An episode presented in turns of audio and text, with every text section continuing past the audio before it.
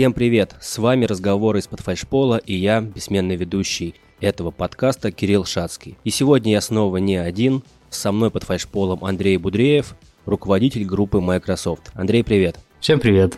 Говорить мы сегодня будем не про Microsoft, а поговорим про такую тему, которая прям витает в воздухе. И вопрос в чатах, э, в наших, э, в комментариях в Фейсбуке. 5 киловатт. Почему 5 киловатт на стойку?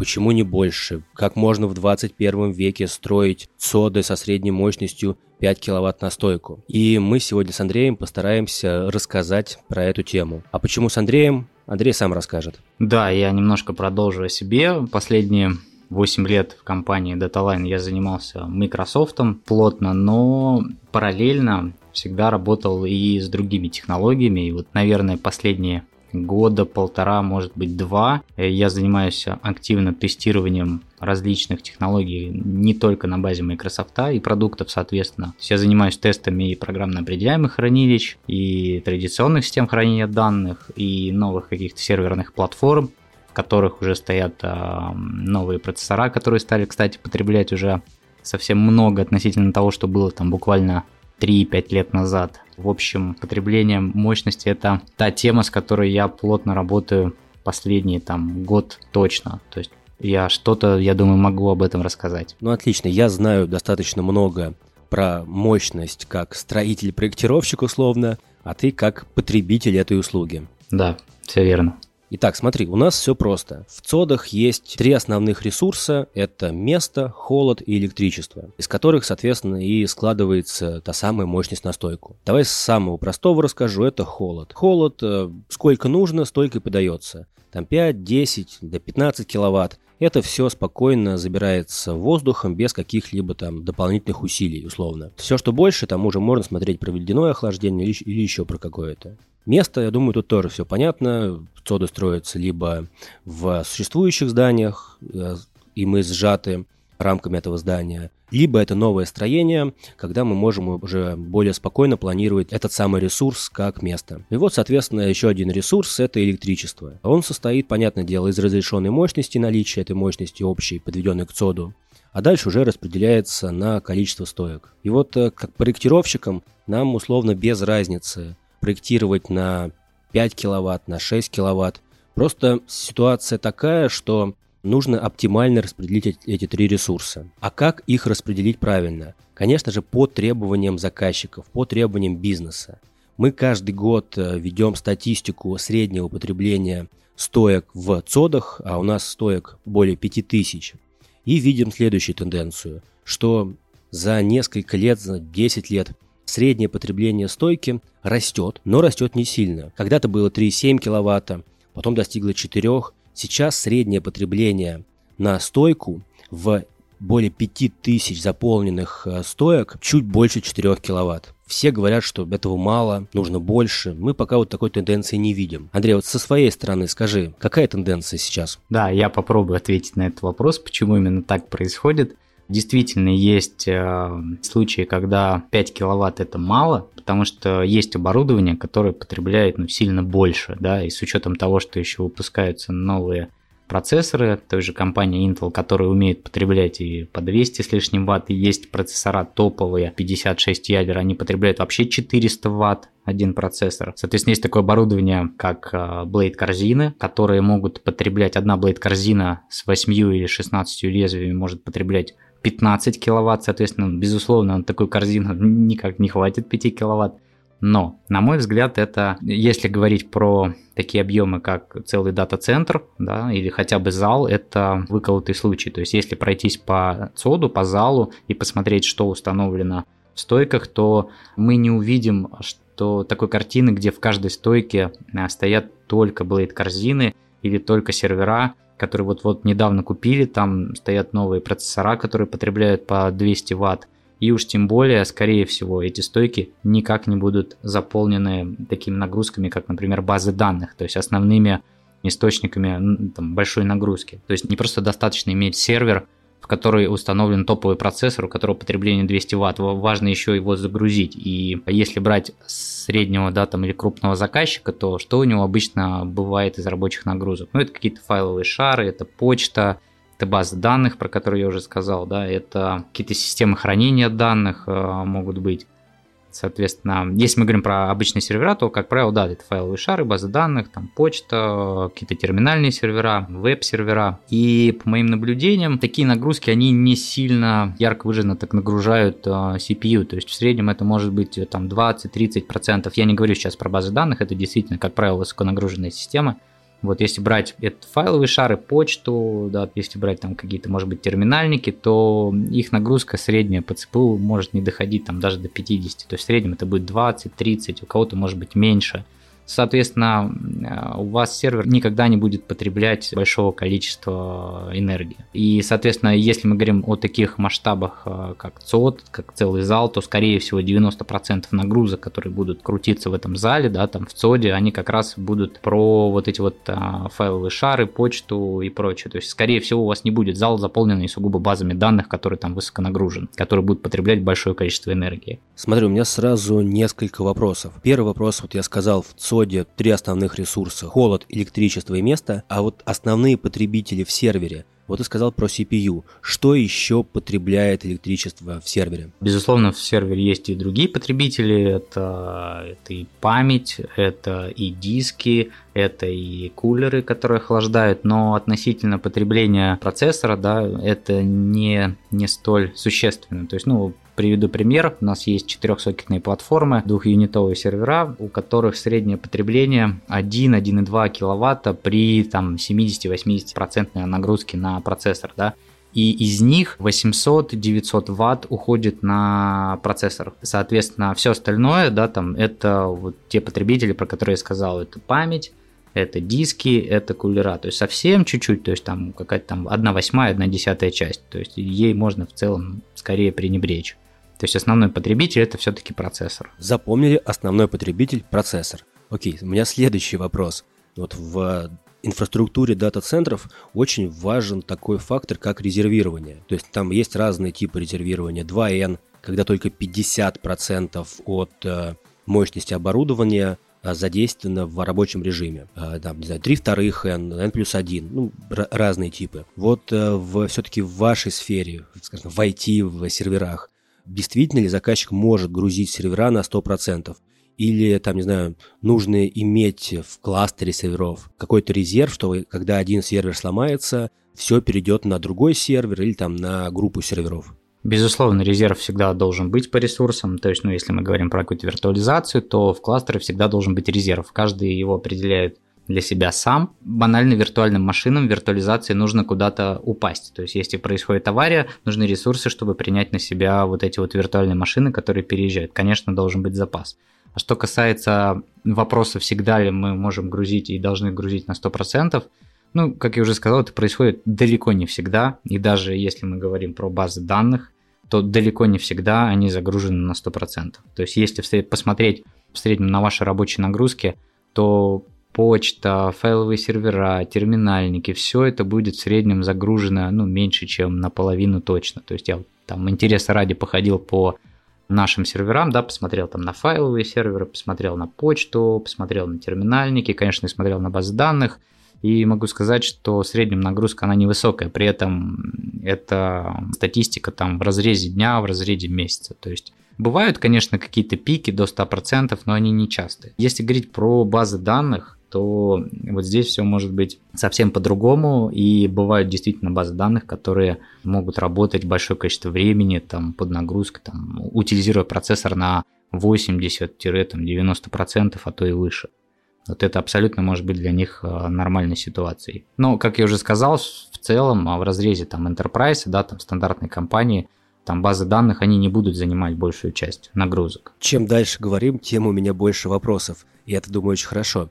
Смотри, а есть зависимость от времени суток, от месяца, не знаю, там, под Новый год потребление больше, потому что больше там крутится, или же там, например, вечером выгружаются отчеты, ну, какие, какая-то такая временная зависимость по нагрузке серверов. Просто вот там, я в ЦОДах не вижу большой разницы общего потребления ночью там, или днем. Конечно, она есть, эта зависимость, но я думаю, в рамках такого масштаба, как дата-центр, она просто, эта зависимость сглаживается, и эти пики не видно. То есть, скорее всего, это как раз связано с тем, что таких нагрузок которые зависимы от э, дня, от э, часа определенного, их не так много, их просто не видно. Безусловно, здесь все зависит от еще от бизнеса, от компании. То есть, если это какой-то там интернет-магазин, то у него там в черную пятницу всегда будет нагрузка самой высокой. Там, если это компания, которая работает стандартно в пятидневку, то все ее системы, как правило, будут работать под нагрузкой там с 10 до 18 часов.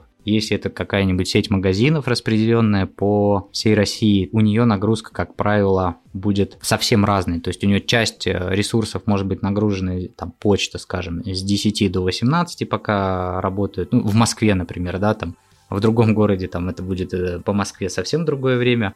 Базы данных у такой компании могут постоянно быть под нагрузкой. То есть здесь все очень индивидуально и зависит от э, бизнеса и особенностей компании. Но, безусловно, есть нагрузки, которые зависят от времени дня, от какого-то там еще периода. Но их, скорее всего, в рамках СОДа, как я уже сказал, просто не видно. И опять же, все идет к тому, что к вопросу о 5,5 киловаттах. Вот этой мощности ее просто достаточно. Бог с ней, с э, мощностью. Как бы каждый гость, который ко мне приходит, я все время узнаю много нового. И вот сейчас, когда ты рассказывал, я стал для себя представлять такую картинку. Если вот у нас ну, в разрезе там тысячи стоек, кто наши клиенты? Это, там, не знаю, IT-компания, это просто бизнес-компания, это банки, это соцсети, это интернет-магазины. И получается, вот интересно бы, конечно, проследить такую картинку. Например, утро начинается большая нагрузка у банков, потом э, добавляются предприятия, потом, э, не знаю, обеденный перерыв, небольшой спад, начинается в этот момент всплеск э, потребления в соцсетях, в мессенджерах. Потом опять возвращаются работники обратно. Потом, не знаю, пока они, люди едут э, в метро, на электричках, потребление, мощность нагрузка идет теперь на фильмовые какие-то шары, где можно фильмы посмотреть. Или, наоборот, больше нагрузка на навигаторы. А как раз-таки те службы, которые работали днем, отдыхают. Ну а вечером уже как раз-таки нагрузка на интернет-магазин растет. Получается такая интересная картинка, как всплеск был здесь, потом здесь пропало, и те же самые потребители начали грузить другие сервисы в других стойках. Такая получается интересная штуковина. Да, ну так и происходит здесь сугубо от особенностей бизнеса. У него может быть у одного бизнеса может быть вообще несколько направлений, которые будут грузить те или, или иные ресурсы в разное время, да, там почта будет работать там, как я уже сказал, стандартно в пятидневку, да, там с 10 до 18, базы данных могут быть под нагрузкой вообще постоянно, так что здесь сугубо все индивидуально. И я еще забыл уточнить, почему 5,5 киловатт. Все, возвращаясь к этому. Я хочу напомнить, что далеко не у каждого заказчика есть сервера, на которых стоят более или менее новые процессоры, которые уже умеют потреблять там по 150-200 ватт. Я думаю, что большинство серверов, которые стоят сейчас в дата-центре, да, там если говорить про заказчиков, они, они в среднем, их возраст будет там 3-5 лет. А это процессоры того поколения, когда они максимум, что могли потреблять, это там было 150 ватт, а в среднем они потребляли там 80-100. И, соответственно, опять же, вот этого вот количества мощности ее хватает. Сейчас уже, сейчас уже Intel, да, там AMD, они выпускают процессоры, которые могут сильно больше потреблять, это от 200 ватт. Как только заказчики перейдут на такие платформы, на такие процессоры, мы увидим рост потребления. Насколько он будет резкий, я не могу сказать, но в любом случае мы к этому придем, потому что процессоры, они каждый раз обновляются, потребление растет, количество ядер растет, базовая частота растет, Соответственно, все это, безусловно, в будущем повлияет на потребление. Но хочу напомнить, что есть такие процессоры, как ARM. Это процессоры другой архитектуры. То есть, если мы говорим о стандартных процессорах, которые мы там привыкли видеть у себя в ноутбуках, компьютерах, серверах, это процессоры архитектуры x86 то есть еще такая архитектура, как ARM. Это все, что сейчас стоит в мобильных устройствах, да, мы не привыкли такое видеть в серверах. Ну, как минимум, потому что, да, там пришлось бы весь софт, все программное обеспечение переписать. Вот, а этого никто не спешит делать. Чем хороши армы, они при той же производительности, например, там 2,5 ГГц, будут потреблять сильно меньше энергии. И, возможно, в будущем, если сервера перейдут на архитектуру ARM, соответственно, дата-центры будут в целом не испытывать вообще проблем там, с электроэнергией и, и не будут заморачиваться о том, что им надо, надо проектировать стойки там, на 10 киловатт, а не на 5. И, например, тот же Apple, та же компания Apple, она пытается к этому идти и уже планирует, помимо своих мобильных устройств, да, там, айфонов, на перевести на архитектуру ARM уже ноутбуки. Соответственно, как только у нас, как в свое время сказал Линус Торвальдс, это человек, который придумал Linux, да, условно говоря, как только рабочие станции перейдут на ARM процессоры, мы увидим переход и серверов на ARM. А как только, соответственно, сервера перейдут на ARM, мы сразу увидим, что среднее количество потребления может ну, там, упасть. Потому что, как я уже сказал, при той же производительности мы получаем меньше энергопотребления за счет разницы в архитектуре процессора. Но это уже совсем отдельная большая, для кого-то может быть холиварная тема. Здесь я делюсь сугубо своим мнением и считаю, что как только мы на ARM перейдем, если перейдем, то энергопотребление оно вообще снизится. Ну, я для примера могу, вот недавно посмотрел статистику, да, то есть э, я взял систему хранения данных у нас в дата-центре, у которой стоит 4 процессора по 48 ядер с частотой 2,6 ГГц, и вот такая система хранения данных, она потребляет в среднем 750 Вт энергии. К примеру, если мы говорим о интеловских процессорах, если это была бы архитектура x86, и мы бы брали такое же количество ядер при примерно той же частоте, мы бы потребление получили, ну, на мой взгляд, раза, может быть, в два выше. Вот такая вот история. Опять мое личное мнение, тоже готов обсуждать. Очень похожая ситуация с автомобилями. С каждым десятилетием, условно, да, там, каким-то еще промежутком времени мощность э, двигателей растет, машины становятся быстрее, но параллельно с этим же они становятся экономичнее, экологичнее. То есть, условно, она мощнее на сколько-то процентов, но она не потребляет на столько процентов, потому что любой производитель, как мне кажется, должен стремиться одновременно и к увеличению мощности, и к э, понижению потребления. Вот мне кажется, что очень похоже должна быть и в серверах. То есть э, гонка каких-нибудь там лидеров серверного оборудования, кто мощнее. Мощнее, ну, мощность получается одинаковая. Следующий фактор, на который будут смотреть покупатели, а кто же потребляет-то меньше? Подтверди, есть такое или Я ошибаюсь. Это, кстати, хороший вопрос, и опять же он может быть холиварным. Сейчас основные производители x86 процессоров, то есть тех процессоров, которые ставятся в рабочие станции и в сервера, это AMD и Intel. Не так давно AMD на рынок выпустила серверные процессоры Epic. Соответственно, сейчас они есть и первого поколения, и второго. Вот. И если начать сравнивать интеловские процессоры и процессоры AMD, то можно заметить, что у процессоров AMD потребление питания может отличаться чуть ли там не на 30-40% в некоторых случаях. То есть э, это, это действительно важно, потому что если такая разница в потреблении, то о чем это нам говорит? О том, что мы там в одну стойку можем поставить больше серверов, соответственно, плотность виртуальных машин будет больше, и для нас это может быть экономически выгоднее. Ну и плюс там у AMD есть какие-то там дополнительные бонусы, там помимо более низкого энергопотребления, но это уже отдельная тема для разговора. Да, что называется, не на правах рекламы, а просто для сравнения. И мне кажется, что следующий шаг у компании Intel должен быть такой же. Они должны максимально стараться снизить потребление, чтобы не проиграть гонку. Мое мнение, что это будет бесконечно. Да, безусловно, в Intel тоже не дураки сидят. Конечно, они все понимают, они видят, что AMD сейчас пытается занять а, вот этот вот рынок, а, отобрать кусок у Intel, и, конечно, они там сидят и думают, как сделать так, чтобы они могли с AMD в этом плане конкурировать. Ну, посмотрим, что будет в будущем, не хочу загадывать. Возможно, мы действительно там увидим в свое, там через какое-то время переход на ARM, и AMD и Intel будут просто свои процессоры уже делать на этой микроархитектуре. Поживем, увидим, очень интересное время живем. Все равно хотелось бы не говорить, что эти вот пресловутые стойки на 5 киловатт – это все, что есть в дата-центрах. Вот по моему опыту я несколько раз встречал действительно стойкие реального потребления по 20-30 киловатт. Это, например, всякие институты, когда они грузят по максимуму процессоры,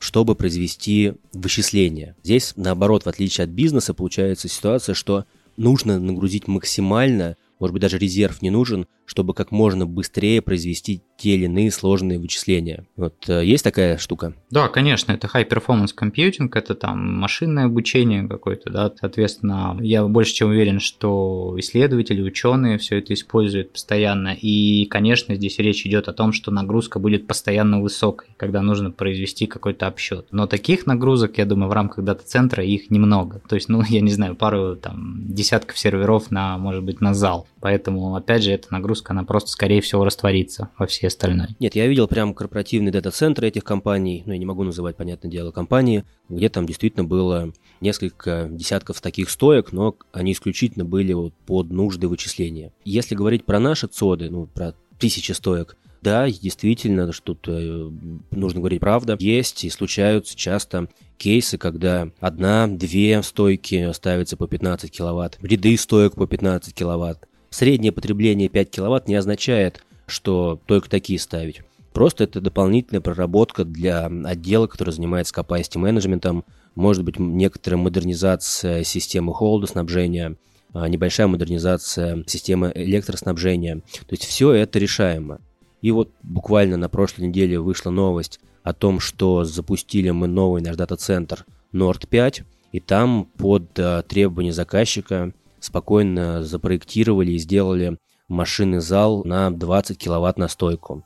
И как раз-таки э, в аптайм тот же идет и мощность 20 киловатт на стойку. Поэтому для проектировщиков э, нет разницы, что проектировать что бизнес скажет, то и будем. Как бы я вполне с этим согласен. Если у вас есть рабочие нагрузки, которые под себя требуют стойку на 20 киловатт, ну, безусловно, можно найти такие стойки в дата-центрах, и я думаю, никто не откажет. Полностью согласен, да. Это потребует некоторой модернизации, но это будет сделано. Но это, опять же, это какой-то такой частный случай относительно всех. Если вы хотите проверить, сколько у вас в среднем потребляет тот или иной сервер, сервер ну просто позаходите на ваши рабочие нагрузки, там, посмотрите на сервера, на файлы, посмотрите на вашу виртуализацию, на базы данных, и я думаю, вы удивитесь о том, насколько там, немного они потребляют, тем более, да, если речь идет о компаниях, у которых нагрузки там, высокие точнее, рабочие часы не длятся там весь день, не 24 часа. То есть, если это стандартная пятидневка, то там вообще с этим, с нагрузкой будет все достаточно неплохо, да, там и потребление будет совсем низкое. Просто походите, посмотрите для статистики, сколько у вас потребляет SHD, сколько потребляют сервера. Если у вас сервера там пятилетней давности, скорее всего, там стоят ксионы, которые там E5, которые там 80-100 ватт в среднем потребляют, ну, а там не будет высокой нагрузки никогда, высокого потребления. Расскажи, знаешь что, у нас достаточно большая виртуализация, уже много стоек, и мне интересно вот действительно соотношение между хранилками, между стойками с высоким потреблением, сетевыми стойками, не знаю, стойками с какими-то малопотребляющими серверами там, стойки с Cloud Light нашим. Есть какая-то такая картинка у тебя в голове? Какой процент каких стоек э, действительно вот в нашей виртуализации? Ну, если говорить про нагрузку, то, конечно, виртуализация у нас нагружена достаточно сильно. Если мы говорим про именно сервера, да, на которых крутятся виртуальные машины, то в среднем это 70-80%, это там двух-четырехсокетные платформы, которые там потребляют в среднем от 500 до 1200 ватт. И это прям наша стандартная нагрузка. Если говорить по какие-то системы хранения данных, то там все может отличаться в зависимости от SHD. Вот как я уже недавно сказал, у нас э, есть SHD, вендора не буду называть, но там используются процессоры ARM, а не x86, и, соответственно, за счет этого мы имеем более низкое потребление. Если говорить про какие-то сетевые железки, то там интерес ради, я там тоже зашел на один из наших э, коммутаторов, да, там Nexus, потребляет он 165 ватт всего. Вот, соответственно, нагрузка у нас разная, абсолютно, да, там перекоса там в сторону чего-то определенно нет. Я назвал в среднем такие вот цифры. Но я смотрю, что ты прям э, следишь за всеми технологиями, и пытаешься даже немножечко посмотреть на шаг вперед. Какая у тебя цель? Вот для чего ты это делаешь? Интересно просто или действительно есть такая задача в бизнесе? Мы как сервис-провайдер всегда должны следить за технологиями, потому что мы предлагаем нашим заказчикам услуги, пытаемся и делаем новые услуги, и, соответственно, всегда стараемся их улучшить и смотрим в сторону каких-то там новых сложных технологий. Все это, безусловно, нужно изучать, тестировать, смотреть, э, как это работает, и на это тратится немало времени. И R&D, research, да, так называемый, он занимает немаленькую часть в жизни там, нашей, наших IT-подразделений. Это важная вещь. И, кстати, за счет этого, можно сказать, я пришел на сегодняшний подкаст, потому что там последний год я как раз вот с этим очень плотно связан, там как раз исследовательской работой. Огромное спасибо, что пришел. Как это удивительно, ты вроде бы говоришь вещи, про которые я, ну, правда, мало знаю, но я все понимаю. Но я тебя не хочу отпускать, у меня сейчас родился еще один вопрос в голове. Я очень похожий вопрос задавал и обсуждал тему с Антоном Клочковым, нашим сетевым архитектором. Смотри, какая тема. Вот мы, проектировщики именно коммерческих дата-центров, с опаской с некоторой смотрим на новые технологии. Вот новая технология должна прижиться, должны какие-то грабли появиться, не знаю, там сервисное обслуживание должно быть налажено. И только после этого мы смотрим на эту технологию и планируем делать у себя в дата-центре. Вот в вашей специфике как? Все, что новое, нужно сразу брать или тоже все-таки подождать, пока там новые апдейты выйдут, еще что-то? Здесь все зависит от технологии. Если технология совсем сырая, то есть она вот только-только вышла на рынок, ну, безусловно, мы ее там не будем сразу внедрять. Мы ее будем сначала смотреть, как она работает, изучать ее нюансы, насколько она стабильна, смотреть какую-то обратную связь где-то там на форумах у вендора, вот, и уже от этого отталкиваться. Если технология не новая, ну, скажем, условно там 3, может быть, уже 5 лет, но у нас она не используется, мы, конечно, берем какое-то время на ее тестирование, проводим там proof of concept и внедряем уже в продуктив. Вот примерно так это выглядит. То есть новых технологий мы не боимся, нужно просто уметь э, к этому правильно подойти. Что-то взять на тестирование, а что-то отбросить. Не все технологии полезны и далеко не всегда они нужны. Как уже говорил в подкасте с Васей Степаненко, в разных сферах, будь то строительство дата-центров, IT-безопасность или же сеть, самое главное – это здравый смысл и умение как бы брать и новое, но не сразу в продакшн, а тестировать. На этом хотелось бы сегодняшний подкаст закончить. Андрюх, спасибо огромное, что пришел. Спасибо тебе. Лично мне, правда, было реально интересно пообщаться и послушать, узнать что-то новое. Хочу сделать небольшой анонс, что второму сезону подкастов «Разговоры из-под фальшпола» быть, но с небольшими изменениями. Второй сезон мы будем уже делать совместно с коллегами из РТК, с нашей объединенной командой. А в первом сезоне останется еще один выпуск, который я запишу с Таней Лазаревой, еще одной ведущей наших подкастов под датой. Она должна ко мне прийти в гости и обещала замучить меня кучей разных вопросов. Поэтому ждите, подкастов еще будет много. Ну и традиционно на все вопросы мы стараемся отвечать в чате Салатовая телега, поэтому пишите, мы будем стараться ответить на все интересующие вопросы. Также предлагайте темы для подкастов, что интересно и что хотелось бы еще услышать, какие темы разобрать. Ну и стандарта, подписывайтесь на нас там, где можно подписаться, ставьте везде лайки и слушайте наши подкасты. Всем спасибо, с вами был Кирилл Шацкий. Андрей Будреев. Поговорили про 5 киловатт. Всем счастливо, пока. Всем пока.